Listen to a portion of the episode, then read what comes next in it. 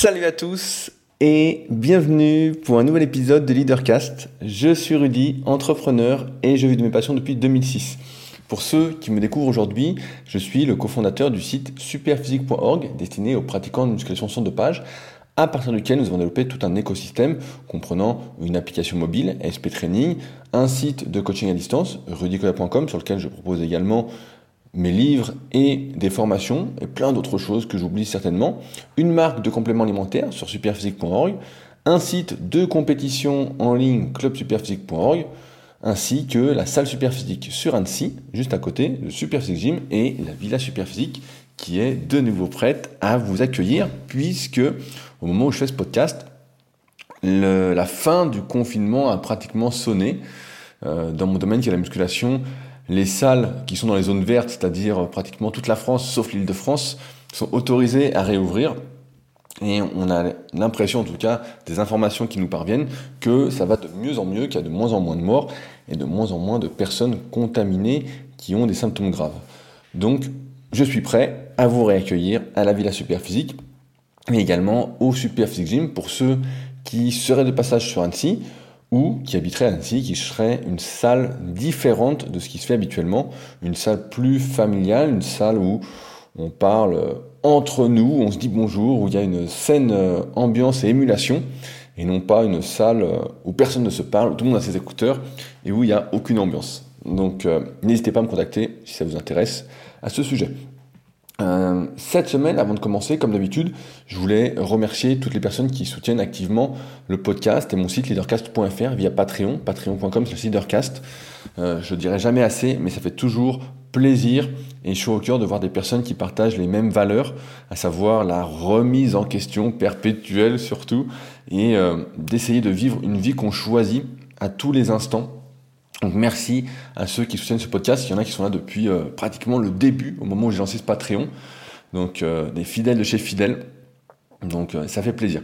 Aussi, j'avais oublié d'en parler la semaine dernière et quelques semaines aussi, ma formation gratuite pour ceux qui ont par exemple mon livre The Leader Project ou qui ne l'ont pas encore.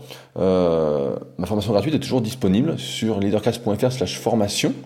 Il y a un petit bouton formation gratuite en haut pour ceux que ça intéresse c'est un truc sur lequel j'ai pas mal travaillé pour euh, vous aider, après avoir identifié votre principal problème, à savoir est-ce que j'ai la bonne idée, est-ce que c'est le bon moment, comment savoir si mon idée va rapporter, etc. Comment se lancer aujourd'hui? Euh, donc je réponds à ces questions dans cette formation gratuite qui est sans engagement. Donc n'hésitez pas, si ça vous intéresse et que vous êtes dans ces problématiques-là, à vous inscrire pour la recevoir. Promis, je ne vous harcèle pas juste après.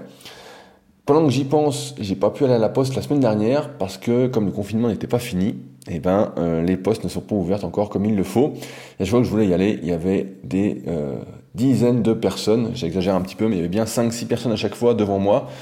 Et euh, elles en avaient pour un petit moment. Donc je vais essayer d'y aller cette semaine pour ceux qui ont commandé mon livre The Leader Project, dont il ne me reste presque plus d'exemplaires. J'en vois deux à côté de moi, et je crois qu'il doit m'en rester quatre là-bas.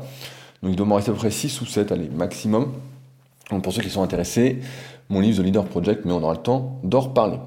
Euh, cette semaine, avant d'attaquer, je voulais répondre à deux commentaires qui m'avaient, euh, qui m'ont particulièrement intéressé dans le précédent Leadercast, qui était sur comment se faire des amis, où j'analysais euh, le livre de Dal Carnegie, cette référence ultime sur les relations humaines à l'heure où on essaye de réinventer un peu les relations humaines, où on se répète, etc.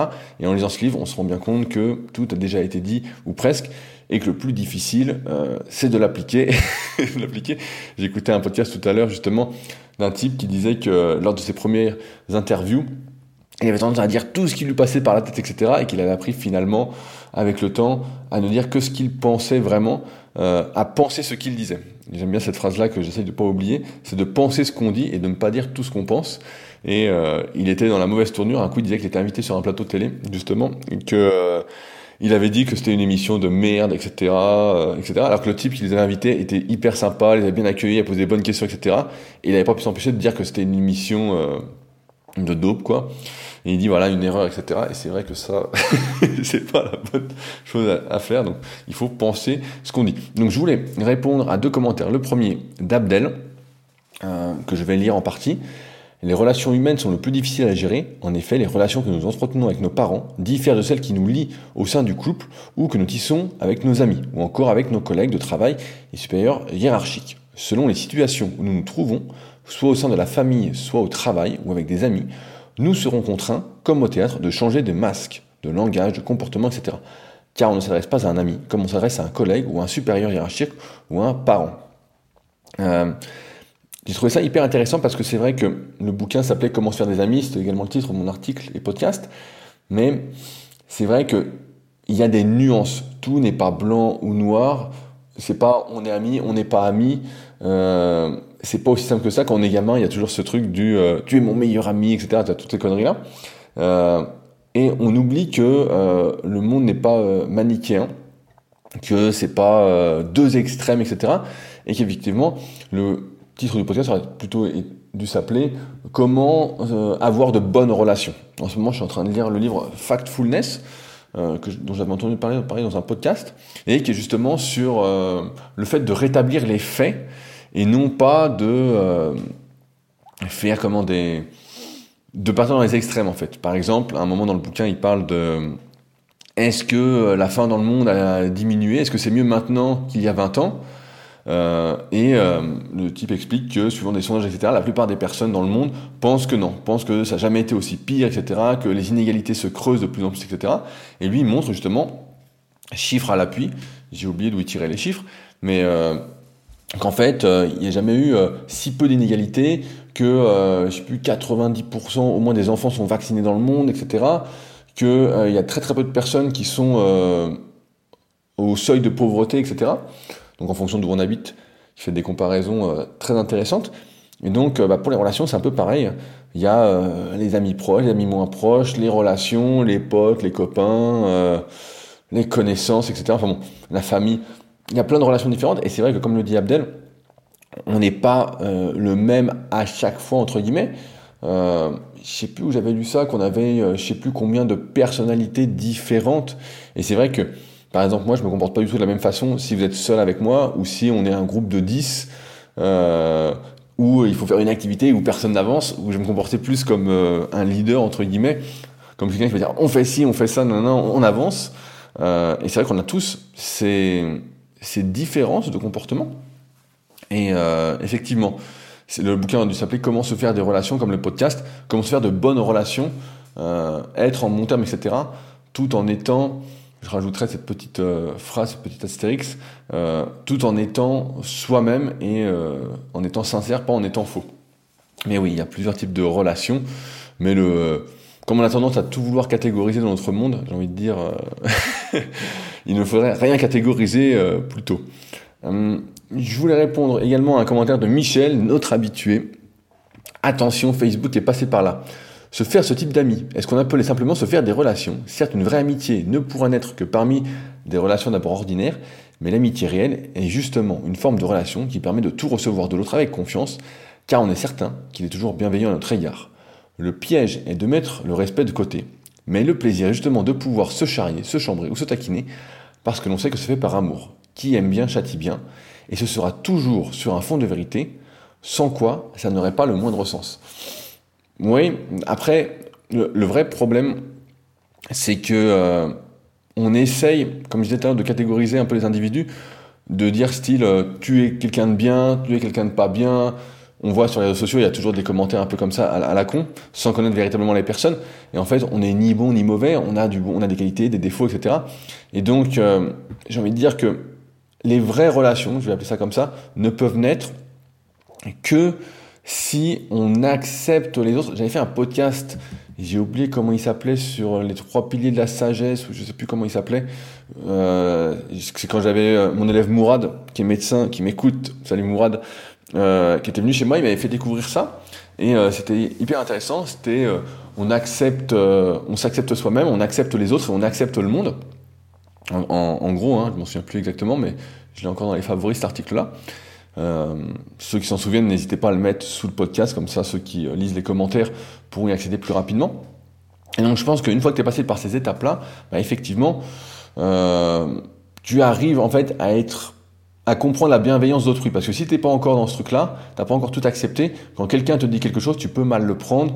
Ou toi, quand tu dis quelque chose, la personne peut mal le prendre, etc. Donc c'est pas si simple. Cette acceptation, il me paraît assez euh, difficile pour beaucoup, surtout quand on est jeune, quand on vieillit. Euh, la dernière fois, écouté un podcast de Kian Kolandi, dans lequel je vais reparler tout à l'heure, qui disait euh, le mec qui l'interviewait lui demandait Mais comment ça se fait que tu penses comme ça? Est-ce que tu aurais pu penser comme ça plus vite etc. Et il dit Non, non, j'ai seulement 35 ans. j'ai trouvé ça pas mal. pour les compliments, comme pour les conseils, j'ai bien du mal à l'appliquer, mais je n'ai pas moi en tête cette belle idée d'André Gide. Si je n'affirme pas davantage, c'est que je crois l'insinuation plus efficace. Ce qui, est, universel et qu'il ne faut pas abîmer, c'est notre fierté. Après, je fais surtout la différence entre les gens éveillés, qui ont déjà compris qu'on n'a que deux vies, la deuxième commence quand on comprend qu'on n'en a qu'une, et qui veulent donc voir les choses en face. C'est là que l'amitié prend toute sa valeur, qui n'est rien d'autre que la fraternité avec un étranger. Mon frère est celui qui peut me dire que j'ai tout faux. S'il me le dit, c'est forcément par souci de me voir faire mieux, aller plus haut, parce qu'il connaît mon potentiel. La critique est donc une éloge. S'il me savait stupide, il n'attendrait rien de meilleur de moi. Ben, je reviens exactement sur ce que je viens de dire. J'avais pas lu le commentaire en entier, mais euh, c'est exactement ça. En fait, il faut, il faut arriver à s'élever entre guillemets, à évoluer, sinon tu peux pas prendre bien la critique. En fait, et avec l'expérience, je donne personnellement jamais mon avis si on me demande rien. Euh, vraiment, j'évite. Euh, par exemple, si je vois quelqu'un qui fait un exercice qui me, que je trouve mal exécuté, même au Super Six Gym, s'il me demande pas mon avis, bah, je dis rien en fait. Je vais pas. Je sais que c'est très très facile de froisser les égaux d'autrui, etc. Et euh, il que je sois dans ma séance et puis que je vienne de louper une série ou un truc comme ça. Et je vais pas être euh, de la meilleure humeur possible pour faire passer le message. Donc, euh, mais si on me demande mon avis, je le donne avec plaisir et euh, avec bienveillance.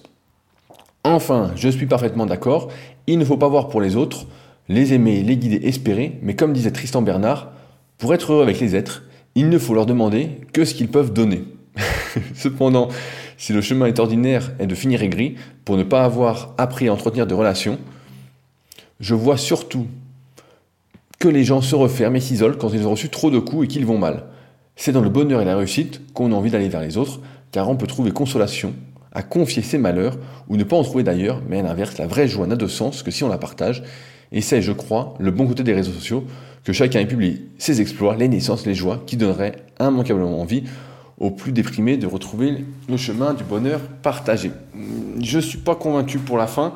On voit bien que les réseaux sociaux, il y a beaucoup de gens qui partagent, euh, moi, ce que je vois hein, par rapport à ce, que, à quoi je suis abonné, ce que je suis, c'est qu'ils partagent toujours un truc euh, irréel en fait. Et donc, euh, quand tu es loin de ce, cet irréel, de cette idéalisation, il y a pas mal d'articles sur le sujet d'ailleurs, ça peut faire déprimer certains de se dire mais attends, moi j'ai pas eu cette vie-là, c'est pas normal, etc. C'est injuste, j'y arriverai jamais, etc. Donc tu vois, il y a deux, il y a deux extrêmes, mais c'est jamais aussi extrême que ça. Mais, mais après, oui, c'est vrai que on s'isole et on se renferme quand on reçoit trop de coups. Mais euh, le problème, c'est euh, que la notion de trop de coups est également euh, individuelle, il n'y a pas d'universalité. Donc c'est difficile après, comme on avait parlé dans le podcast, Calimero avait raison. Bah ouais, la vie est injuste, hein, donc tu fais comme ça et puis tu essayes de continuer, etc. De définir tes valeurs, qu'est-ce que tu veux faire, tes objectifs, etc. Et puis tu fonces, voilà, tu fonces, sinon, sinon tu ne fais rien. Voilà donc pour les commentaires de cette semaine.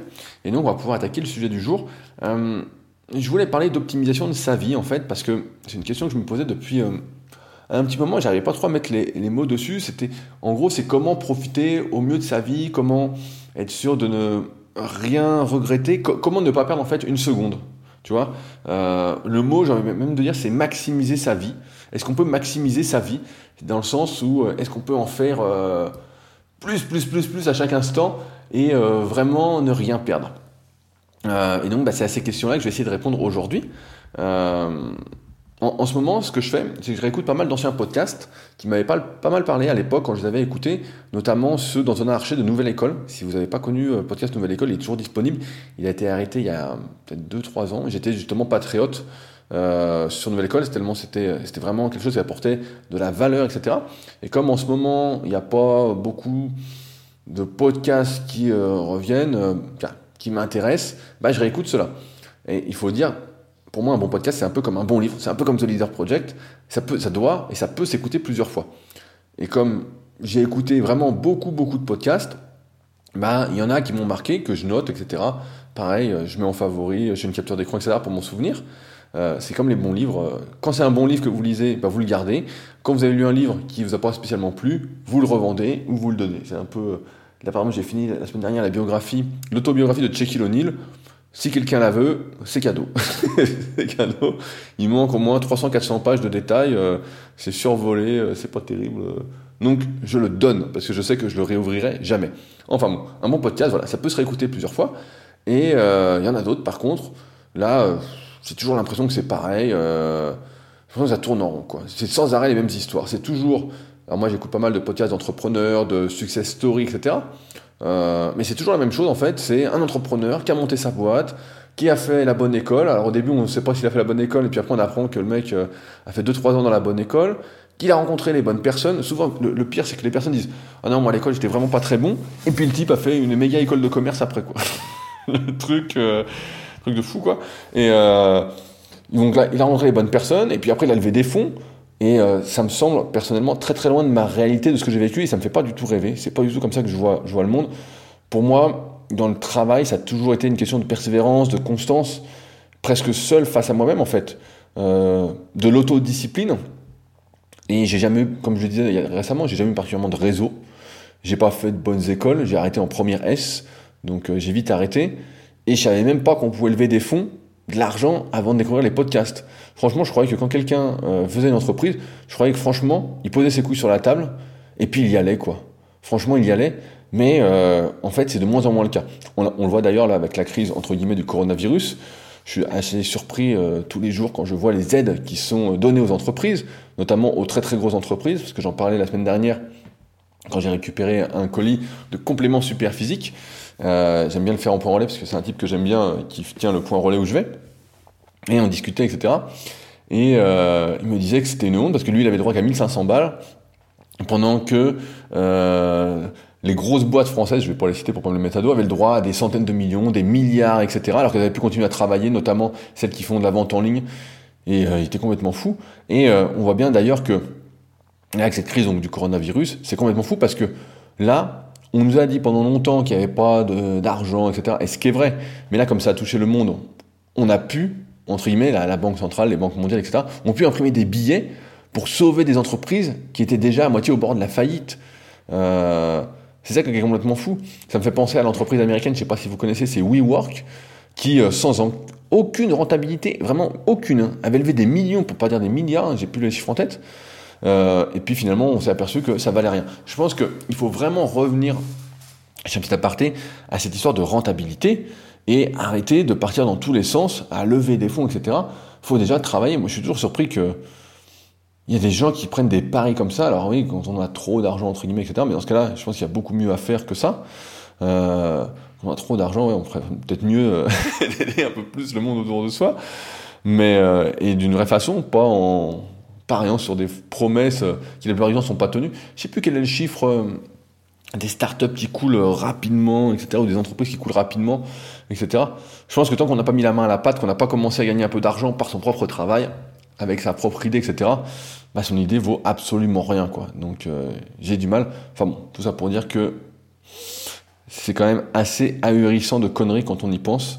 Et ce monde d'après, comme beaucoup disent, etc., ne me plaît pas particulièrement parce que beaucoup de petites entreprises vont euh, crever, alors que justement c'est celles-ci qu'il aurait fallu aider à fond et pas les grosses entreprises qui euh, étaient déjà au bord de la faillite auparavant, qui étaient, euh, qui étaient déjà cuites, en fait, qui sont pas rentables. C'est pas normal qu'une entreprise, je dérive un petit peu, pardon, mais c'est pas normal qu'une entreprise puisse pas tenir 2-3 mois sans vraiment travailler, surtout si elle est là depuis 10, 15, 20 ans, en fait. C'est pas normal, elle devrait avoir des économies pour tenir tranquillement, quoi.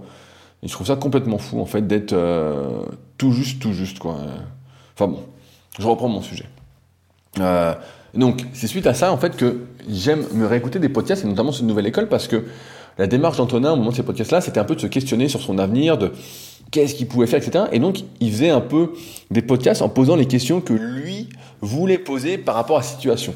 Donc là, je me suis réécouté celui de Kian Kojandi, euh, qu'on peut définir comme un artiste Et j'adore les artistes. J'adore les artistes parce que c'est pas ceux qui vont chercher la rentabilité maximum, ils vont pas chercher le succès à tout prix, ils sont plus dans une quête artistique, une quête euh, d'épanouissement, comme on devrait tous être, je pense. Euh, j'aime parfois personnellement me voir comme un artiste, même si ça peut faire sourire certains. Bien, bien sûr, un artiste, ça vit pas d'amour et d'eau fraîche, mais l'argent, c'est pas son premier objectif, même s'il désire en vivre. Euh, à ce sujet, d'ailleurs, j'y reviendrai, je pense, dans un prochain podcast. J'ai réécouté également le podcast de Roman Frassinet avec euh, Antonin, donc de Nouvelle École, qui disait que pour se lancer dans un projet, donc qui est également un artiste, il faut réunir deux des trois conditions suivantes. La première, c'est que le projet doit nous plaire, doit nous stimuler, voilà. Deux, c'est que le projet doit rapporter de l'argent. Forcément, si on fait quelque chose qui nous plaît mais que ça rapporte rien, on va pas tenir longtemps. J'ai déjà vu ça avec des sites de musculation où euh, à l'époque j'avais proposé euh, de rentrer entre guillemets au capital pour les motiver. Ils me disaient mais non, il n'y a pas besoin, etc. Tu vas voir, etc. J'ai dit je connais l'histoire, donc je suis dedans. Si à un moment ça rapporte pas d'argent, ça s'essouffle. Personne ne tient indéfiniment. Et euh, bah, c'est ce qui s'est passé, hein, forcément. Les sites ont complètement disparu. Trois, les personnes avec qui on va travailler nous intéressent et pareil, nous stimulent, euh, font un environnement euh, motivant. S'il n'y a qu'une condition sur trois dans ça, c'est mort d'avance. C'est mort d'avance. Mais bon, j'y reviendrai, je pense, peut-être dans le prochain podcast, dans quelques podcasts là-dessus, parce que c'est hyper, hyper intéressant. La première fois que j'avais écouté Kian Kojandi, euh, j'avais découvert les séries Bref. Donc je pense que beaucoup d'entre vous connaissent. Si vous ne la connaissez pas, elle est disponible sur YouTube. Vous tapez Bref, tout simplement B-R-E-F. Et j'avais tout regardé en quelques jours. J'étais curieux vraiment de savoir qui se cachait derrière les paroles de Kian qui me parlaient beaucoup. Et euh, c'est marrant parce que quand on réécoute quelque chose ou quand on relit un livre, on voit les choses d'une autre façon. Et là, quand j'ai écouté cette deuxième fois, le mot qui m'a marqué, c'est maximiser. Antonin, justement, s'interrogeait pour optimiser sa vie, s'il devait faire de chaque minute un peu une sorte de perfection. Et ça m'a fait me poser la question, c'est est-ce qu'on peut vivre en fait une vie heureuse si on ne cherche pas à optimiser celle-ci? Optimiser celle-ci, j'ai envie de le définir parce que c'est pas très clair. On pourrait dire que c'est euh, essayer de ne perdre aucune seconde de celle-ci, c'est de faire exactement ce qu'il faut, ce qu'il faudrait, à chaque instant, ne rien gâcher. Mais j'ai envie de dire aussi, qu'est-ce que gâcher une seconde, une minute, une heure? Qu'est-ce que gâcher sa vie exactement? Est-ce que par exemple viser l'hyperproductivité, comme j'ai fait à un moment, euh, est une bonne chose. Est-ce que toujours en faire plus, donc maximiser, maximiser, est-ce que c'est une bonne chose? Est-ce qu'être tout le temps en train de faire ce qui est prévu, de tout prévoir, est-ce que c'est vraiment vivre? Et est-ce qu'on peut parler d'épanouissement dans une vie ne laissant aucune place à l'improvisation si on estime qu'on peut tout prévoir? Vous me connaissez, pour ceux qui me suivent simplement, j'adore la routine, j'adore mes habitudes, j'adore suivre mon plan, et j'aimerais pouvoir dire que tout est prévisible si on fait ce qu'il faut qu'on peut décider d'être heureux. Alors on peut toujours étudier des techniques, se sourire dans la glace, etc. On peut décider d'être heureux, hein, plus ou moins. Euh, J'aimerais aussi dire qu'on peut décider de réussir ses objectifs à 100%, que rien ne sert de laisser de la place à l'improvisation, et même que c'est une perte de temps, que ce n'est pas maximiser sa vie, que ce serait minimiser sa vie. Mais je sais aussi qu'on a besoin d'expériences, de moments imprévus, pour suivre une idée, pour ne rien faire si on en a envie. Les, les idées surviennent souvent, justement, quand on fait rien, quand les meilleures idées, les connexions, les, associations d'idées se mettent en place quand on fait autre chose que chercher à être productif. C'est quand on fait par nos activités pour nous distraire. Quand on fait, je sais pas, en ce moment, pareil, alors je sais pas si vous savez, mais je lis pas mal de comics et en ce moment j'ai lu euh, toute la série Street Fighter. Donc, euh, chef-d'œuvre, vraiment, euh, n'hésitez pas. Je suis extrêmement surpris que ça ne soit pas développé plus que ça. Comparativement à d'autres mangas comme Dragon Ball Z, parce que il y avait vraiment beaucoup beaucoup à faire et je pense que ça aurait mérité mais bon, je viens de les finir, donc forcément, je ne suis pas très objectif, mais ça aurait mérité plus de développement. Euh, tout ça pour dire que, je reviens à ce que je disais, que voilà, c'est quand on est justement en train de relâcher la pression, de ne pas, pas être dans cette course de maximisation, d'hyperproductivité, que les connexions vraiment se font. Euh, j'aurais souhaité, c'est sûr, à un moment, si vous me suivez depuis un moment, vous savez euh, toutes ces questions que je me suis déjà posées, mais j'aurais souhaité à un moment que l'être humain ne soit que raison. Mais la vérité, c'est qu'il est plus émotionnel que rationnel. Ce qui fait vibrer l'être humain, et tout le monde, ce sont les émotions. Et j'ai cette association dans ma tête que si tout est optimisé, on perd ce côté émotionnel, ce côté surprise. Car tout est prévu et se passe comme prévu. Même si effectivement c'est pas toujours le cas. Des fois, comme je disais, on a une idée qui survient et euh, ça nous emmène ailleurs. Et heureusement, sinon ce serait comme dans le film Equilibrium ou comme sur Krypton à la grande époque où chacun a son rôle et doit suivre son rôle et ne peut pas faire autre chose. Le bonheur, l'épanouissement, c'est avant tout des émotions. à l'inverse, je ne crois pas non plus que ne pas avoir de plan soit la meilleure idée. On dit souvent que tous les chemins mènent à Rome. Mais vous savez aussi bien que moi, c'est bien une phrase à la con, parce que sans plan, on n'arrive nulle part. Et on n'arrive certainement pas à Rome, qui n'est pas le centre du monde, comme les Romains pensaient. Euh, certains se satisfont de ne pas avoir de plan, et c'est leur manière d'être. Euh, mais ça n'a jamais été la mienne. Sans mes repères, sans repères, je ne peux pas être épanoui, et j'ai même envie de dire que ça me stresse. Il y a donc, comme tout à l'heure avec les relations, il y a différents niveaux d'optimisation en fonction de chacun. Euh, je pense que c'est une erreur d'essayer d'optimiser sa vie à chaque seconde de celle-ci. Euh, parce que je pense aussi qu'avec les années, comme disait euh, tout à l'heure euh, Kian dans son podcast, à 35, il faut avoir 35 ans. Je pense qu'avec les années, on apprend de plus en plus à s'écouter, à s'aligner. Je pense que c'est le mot. par exemple, en ce moment, j'ai repris le kayak sur le lac d'Aigbelette, donc tous les week-ends, pour ceux, il y en a qui pourraient peut-être me voir s'ils sont là-bas, mais j'y vais assez tôt le matin. si je suis vraiment fatigué, et que je sors d'une grosse séance de kayak, j'ai tout intérêt aujourd'hui parce que je l'ai appris, je l'ai vécu, à faire une sieste. Pour repartir comme en 40, parce qu'après une sieste, en général, je suis aussi productif que le matin, euh, plutôt qu'à m'acharner à coup de café pour rester éveillé et à lutter pour écrire quelques lignes. Euh, il y a des années, c'est ce que j'aurais fait, euh, j'aurais pas fait de sieste, rien, etc. Mais aujourd'hui, je sais que mon optimisation, c'est de tenir compte de mes besoins et surtout de me connaître suffisamment tout en sachant que les choses sont amenées à évoluer, dans le sens où euh, pour être plus productif, pour atteindre mieux mes objectifs, entre guillemets, bah mieux vaut que je fasse une sieste et que je sois plus productif après, plutôt que de lutter. Euh, si j'essayais d'en faire plus à chaque seconde, bah en fait, il y a de fortes chances que euh, j'en ferai pas plus, j'en ferai moins, je serai moins bon. En fait, c'est toujours, une fois, encore une fois, une question d'équilibre. Si j'ai envie de dormir, je dors. Et aussi surprenant que cela puisse paraître, ça, c'est de l'optimisation. Euh, je voulais parler un petit peu des vidéos parce qu'en ce moment, je sais pas si vous suivez, mais je fais pas mal de vidéos sur YouTube, donc je me dépouille. J'aime bien dire le mot dépouiller, mais je passe vraiment beaucoup beaucoup de temps dessus. Et pour l'instant, c'est pas hyper euh, encourageant euh, vu les retours. j'ai des bons retours dessus, mais ça ne décolle pas. Et euh, pourtant, c'est vraiment beaucoup beaucoup de travail. Enfin bon, si vous avez fait de vidéos et que vous voyez que le résultat final, vous pouvez penser que on prend que du plaisir à réaliser des vidéos, que c'est génial de faire des vidéos, qu'on s'amuse comme des fous. À mon avis, c'est pour ça qu'il y en a beaucoup qui euh, se mettent à en faire jusqu'à s'apercevoir que faire une belle vidéo, en fait, c'est rarement du plaisir, surtout au début. J'en parlais récemment d'ailleurs avec une de mes élèves qui me disait que le pire, c'était quand elle faisait des vlogs, quand, donc, quand elle filmait par exemple toute sa journée, parce que même quand elle mangeait, elle n'avait plus vraiment le goût du repas, elle pouvait plus être dans l'instant présent, etc. Parce que euh, était en train de réfléchir à est-ce que c'est le bon angle, euh, était toujours dans l'anticipation. Est-ce que c'est voilà le bon angle? Est-ce qu'elle a la bonne tête, la bonne coiffure, les bons vêtements, etc. Quand on fait une vidéo et qu'elle est travaillée, on est beaucoup dans l'anticipation en fait. Au lieu d'être dans le moment présent, de vivre l'instant, etc. On est dans la réflexion à chaque seconde.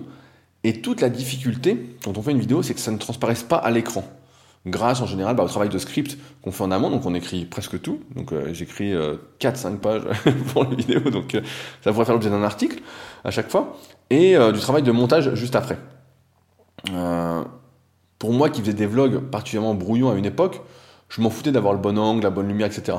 Mais aujourd'hui que je passe plus de temps à essayer de faire des belles vidéos, parce qu'il y a de plus en plus de concurrence et que j'essaye vraiment de m'appliquer, de faire des choses plus fluides, je me rends compte du travail que, c'est. Et si on ne fait que vivre par anticipation, pour le futur, clairement, on ne vit pas. C'est sûr. Si on est dans une quête de perfection absolue, on sera toujours en train de s'inquiéter de ce qui peut nous arriver. Si on est toujours dans cette quête de futur parfait, on sera toujours euh, inquiété, à avoir peur, à ne rien faire. Euh, j'ai écouté aussi cette semaine un podcast d'Antoine de Maximi, pareil, qui m'avait énormément marqué à l'époque, avec euh, donc son nouvelle école, et qui dit un truc très juste, parce que donc si vous connaissez pas Antoine de Maximi, c'est euh, celui qui faisait, euh, qui fait peut-être toujours, j'ai jamais vu l'émission, ça fait des années que j'ai pas de télé. Euh, tout à l'heure je parlais de Bref, mais franchement j'ai jamais vraiment regardé la, regardé la télé, je sais pas quand j'avais 12, 13, 14 ans peut-être. Après, euh, je me souviens plus trop de quand j'ai regardé la télé. Enfin bon, Antoine de Maximi, c'est euh, un type qui avait l'émission J'irai dormir chez vous. Et donc, euh, a priori, qui débarquait chez les gens, qui débarquait dans une ville ou un pays, etc. Et qui devait tout faire pour essayer de dormir chez quelqu'un parce qu'il avait aucune solution, etc. Et en même temps, il devait faire une émission là-dessus. Donc, il devait être. je disais, il fallait être autant dans l'instant présent que dans l'anticipation. Il fallait arriver à profiter donc avoir une vraie discussion avec des gens, etc. Parce que si on n'est pas sincère, si c'est pas une vraie discussion, personne ne va vous accueillir pour dormir. Et en même temps, anticiper, donc avoir la caméra, etc., que ce soit naturel. Euh, je trouve ça hyper intéressant, cette conciliation d'être là, de profiter du moment présent, tout en n'oubliant pas l'avenir, d'avoir un temps pour tout. Dans, l'interview qu'il donne, euh, il y a vraiment un, excellent exemple euh, notamment sur les finances personnelles, et ça me parle parce que c'est l'un des chapitres de mon livre de Leader Project. Euh, à chaque fois que quelqu'un me demande qu'il a peur de se lancer, etc., je lui pose toujours la même question. Je lui dis Est-ce que tu as un an de salaire de côté? S'il me dit non, je lui dis Bah, premier objectif, un an de salaire de côté, et après tu verras, à moins que vous habitiez chez vos parents, que vous soyez entre guillemets déjà un peu en sécurité. Mais sinon, voilà, c'est la première base, un an de salaire de côté, et après on peut y aller. Pour ceux qui veulent plus d'informations, je recommande bien sûr mon livre. Euh, ça me fait penser d'ailleurs au film Radin de Danny Boone, je sais pas si vous l'avez vu, mais euh, c'est vraiment un film assez drôle. Mais euh, voilà, faut pas être comme ça, dans le sens où il faut pas tout dépenser pour se retrouver au moindre imprévu en difficulté, comme les entreprises, etc. Il faut dépenser tout en économisant, en pensant à l'avenir. Quand on fait des vidéos, il faut aimer le tournage, tout en pensant, il faut aimer le tournage, voilà, tout en pensant au montage et à la vidéo finale. Euh, c'est une des raisons pour lesquelles ben, justement j'avais arrêté les vlogs parce que les tournages me rendaient complètement fou quoi. J'avais l'impression de gâcher ma journée, de ne pas en profiter et ça m'énervait en fait. Je faisais ça un peu à reculons.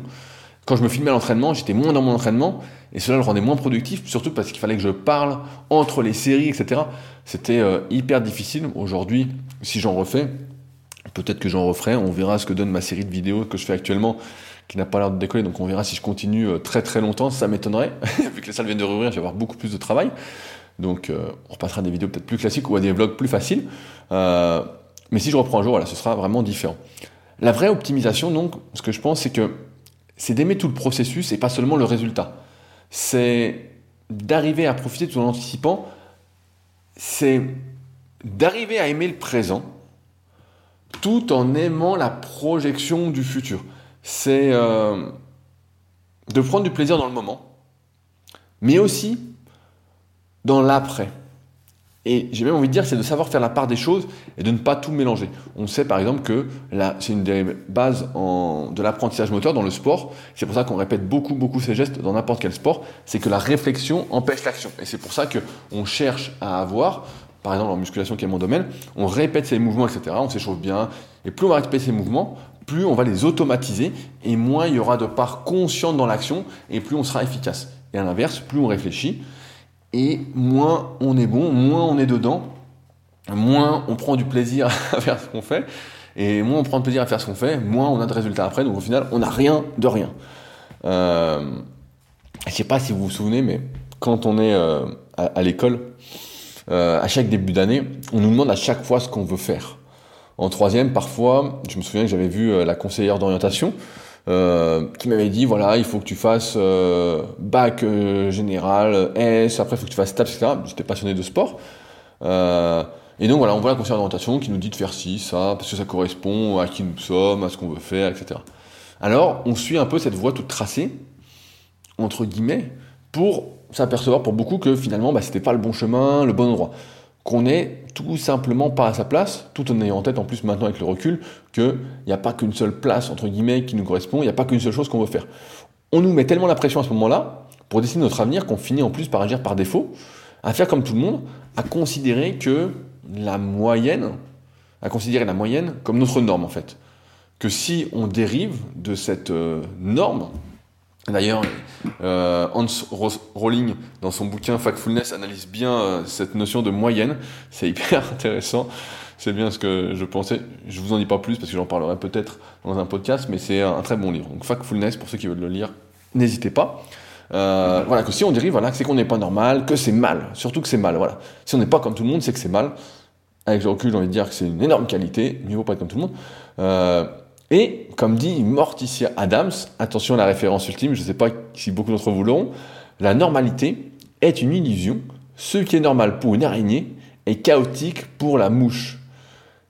Je trouve donc normal, de mon point de vue, qu'on remette en cause ce concept de place.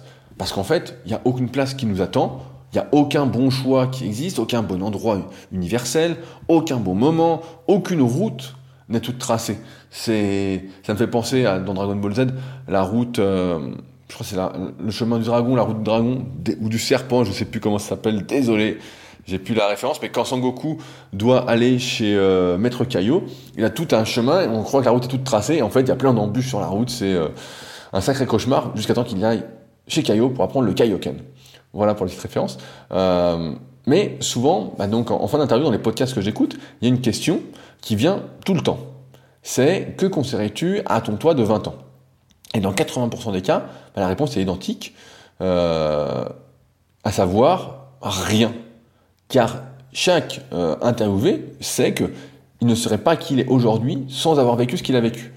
À vouloir refaire le passé, à vouloir l'optimiser, à, à, vouloir prendre la ligne droite plutôt qu'un chemin détourné, on n'arrive pas au même endroit. À vouloir s'éviter ce qu'on peut considérer comme des erreurs, comme des pertes de temps, à optimiser voilà son temps, on en revient là. Et bien en fait, on n'arrive pas du tout au même endroit, on n'arrive pas aux mêmes conclusions, on n'est pas la même personne, on n'accomplit pas les mêmes choses.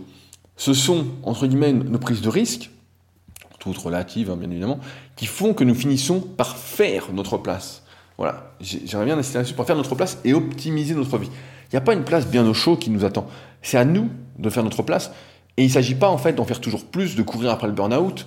On voit c'est de plus en plus euh, commun parce qu'on est dans, dans une course où on veut maximiser, maximiser, maximiser sa vie au sens premier du temps. On veut toujours en faire plus, il faut toujours en faire plus, etc. On ne parle même plus de, de qualité, on parle de quantité. Il s'agit, je pense qu'il s'agit de s'écouter et d'être qui on souhaite être. Et peut-être que ça, parce que j'ai beaucoup de jeunes qui m'écrivent, qui ont 18, 20, 22 ans, c'est peut-être difficile quand on a cet âge-là. C'est vrai que quand j'avais euh, cet âge-là, je me posais pas vraiment de questions. J'étais plus, je fonçais en fait. J'ai toujours été euh, fonceur.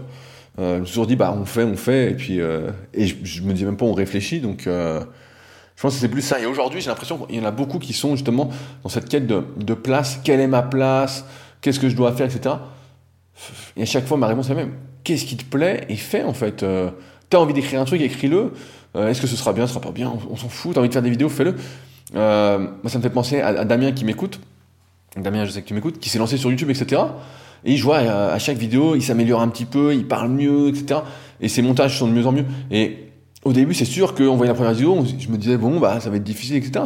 Tout en connaissant le pouvoir de la répétition, de l'amélioration. Et je vois que c'est de mieux en mieux. Et il s'est pas dit, je vais être parfait, etc. Il s'est lancé.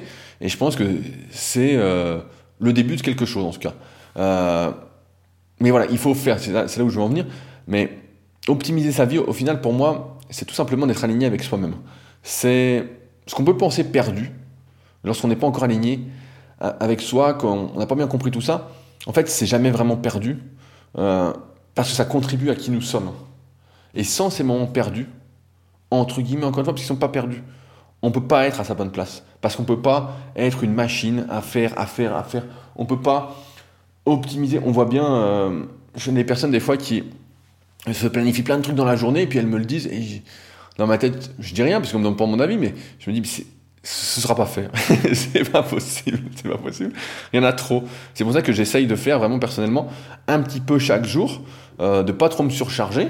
Même si quand j'arrive en fin de journée, je dis merde, putain, c'est déjà la fin de journée, j'ai pas fait tout ce que je voulais faire, mais de pas trop me surcharger et de me dire d'être content, d'être satisfait, d'avoir apporté ma petite pierre, etc. Là, par exemple, je suis lundi au moment où je le podcast, je me dis, bah voilà, le podcast est fait, j'ai travaillé ce matin euh, avec mes élèves, etc.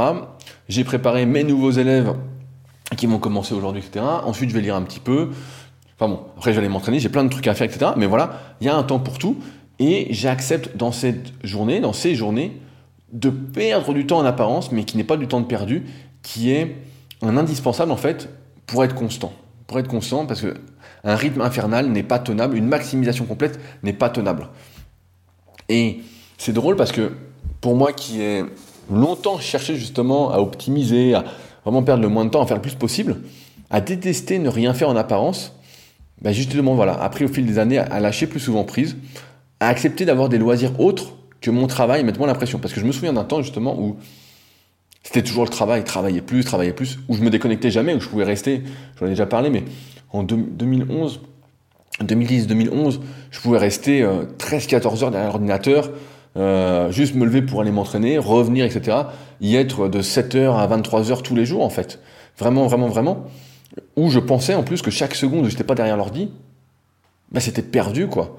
Comme si tout était, en fait, une question d'heure de présence, de quantité, comme je disais tout à l'heure, de travail en apparence, quand il s'agit en fait toujours de qualité.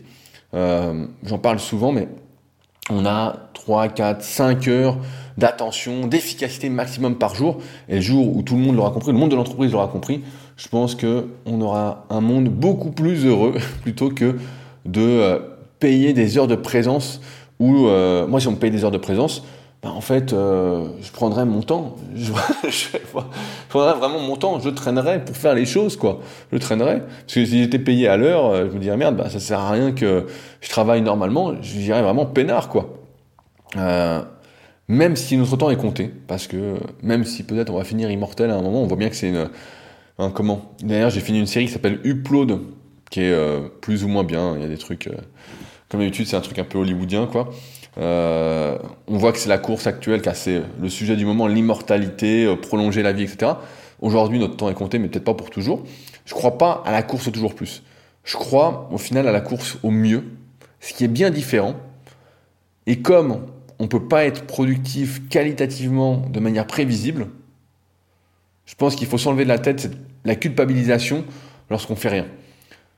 Cela fait partie finalement de la maximisation de sa vie, d'une vie qu'on vit, d'une vie qu'on choisit. La maximisation, finalement, à mes yeux, c'est pas cette course au jour plus, c'est une course au mieux. Et cette course au mieux, bah, elle implique peut-être, aux yeux de certains, des secondes perdues.